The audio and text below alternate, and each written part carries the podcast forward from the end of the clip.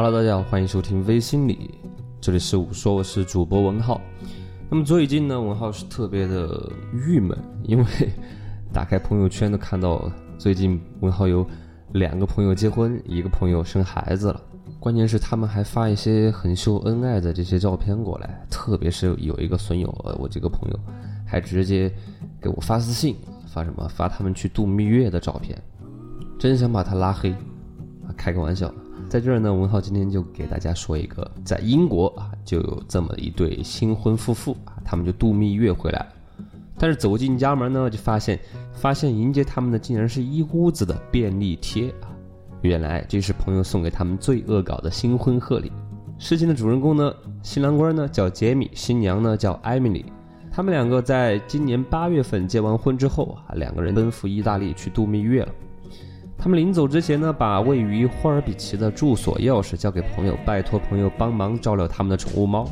这个住所是有三间卧室的半独立式住宅。让这对夫妇没有想到的是，一周之后他们返回家中，迎接他们的是一点四万张黄色的便利贴，连洗衣机的内桶也没有能够幸免。这就是他们朋友的这一次新婚恶搞。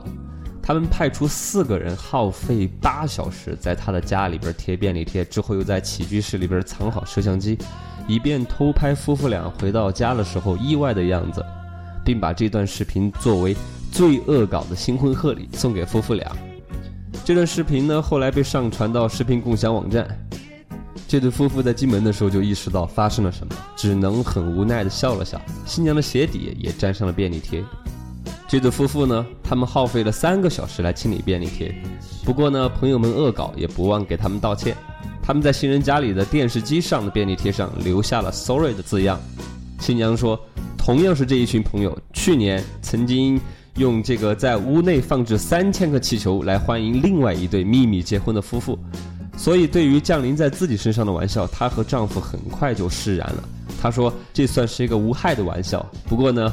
我想其他朋友大概也不敢结婚了，真的是一群损友。还好现在还没有结婚。我说我呃文浩就在想，文浩那些朋友结婚的时候，下一个朋友结婚的时候，我就要这么这么玩，把你家里边全部给贴上便利贴，去撕吧。好，今天的节目就到这里。